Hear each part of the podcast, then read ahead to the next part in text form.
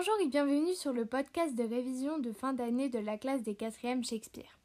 Sur ce podcast, nous allons parler du discours indirect, comment le reconnaître et comment le placer dans une phrase. Dans un récit, les paroles peuvent être rapportées indirectement. Elles sont alors intégrées au récit dont elles n'auront pas la progression. Exemple, il répondit qu'il allait faire un effort. Les caractéristiques sont il est introduit par un verbe de parole suivi d'une subordonnée COD. Exemple, on lui avait dit que la dame était malade. On parle de discours indirect quand le narrateur retranscrit les paroles de personnages dans un récit. Les paroles peuvent être rapportées au discours direct, c'est-à-dire telles qu'elles ont été prononcées. Les caractéristiques du discours direct. Marque de la première et deuxième personne, adverbe de lieu et de temps liés au moment où les paroles sont prononcées et un temps spécifique. L'insertion dans un récit.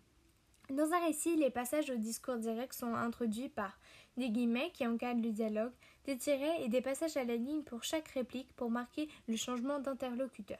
Les paroles peuvent être aussi introduites par un verbe de parole qui précise qui parle et parfois accompagné d'indications sur la voix et les gestes.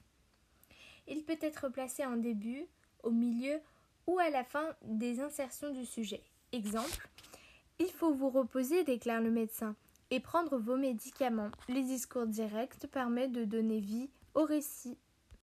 C'était le podcast de révision de fin d'année de la classe des 4e Shakespeare.